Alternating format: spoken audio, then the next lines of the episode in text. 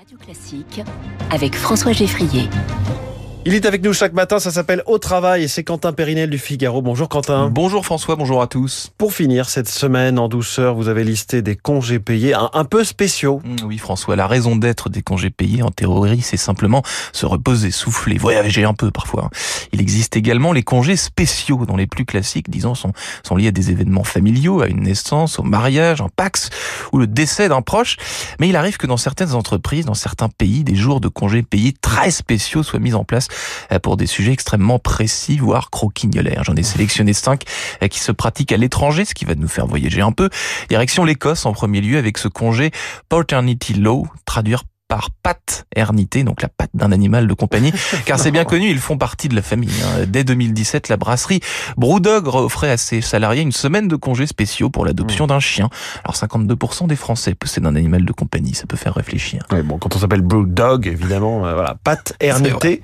Euh, quels sont les autres exemples? Euh, Cette initiative japonaise qui a été reprise en Grande-Bretagne également à l'attention des collaborateurs fumeurs. La pause club ferait perdre aux entreprises 7 jours, 16 jours de travail par an. C'est pourquoi l'entreprise japonaise Piala Inc. a accordé six jours de congés payés aux employés non fumeurs. Une mmh. offre anti-nicotine qui ambitionne de faire réfléchir les fumeurs à leur consommation de tabac et d'arrêter. Hein.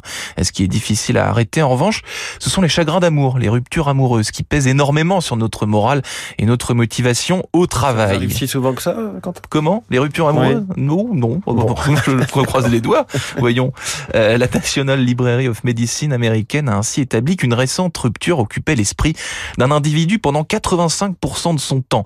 L'entreprise japonaise, encore les japonais, hein, Aim Company, a mis en place ce type de congé afin que les salariés concernés puissent se remettre d'aplomb émotionnellement. Face à un chagrin d'amour, tout le monde a besoin de prendre du temps pour soi, comme lorsque l'on tombe malade, a expliqué dans une interview à Reuters Miki Iradate, patron de l'entreprise. Bah, euh, quand même, tout ça, ça met vraiment en péril euh, la frontière entre vie professionnelle et vie personnelle. Ah oui, tout le monde n'a peut-être pas spécialement envie de s'épancher auprès de ses collègues. Hein. C'est vrai. D'ailleurs, si votre anniversaire approche, sachez que chez H&M, vous pourriez poser un jour de congé spécialement dédié pour souffler vos bougies. Mmh. révèle le site Welcome to the Jungle. Enfin, selon un sondage qui date de 2022, le congé que les Américains aimeraient normaliser est le congé lendemain difficile. Après une soirée, disons, assez chargée, l'entreprise britannique de billetterie pour spectacles musicaux 10 euh, a bien compris l'enjeu et a décidé d'autoriser ses employés à prendre jusqu'à 4 jours de congé après des soirées trop arrosées. C'est dingue tout ça.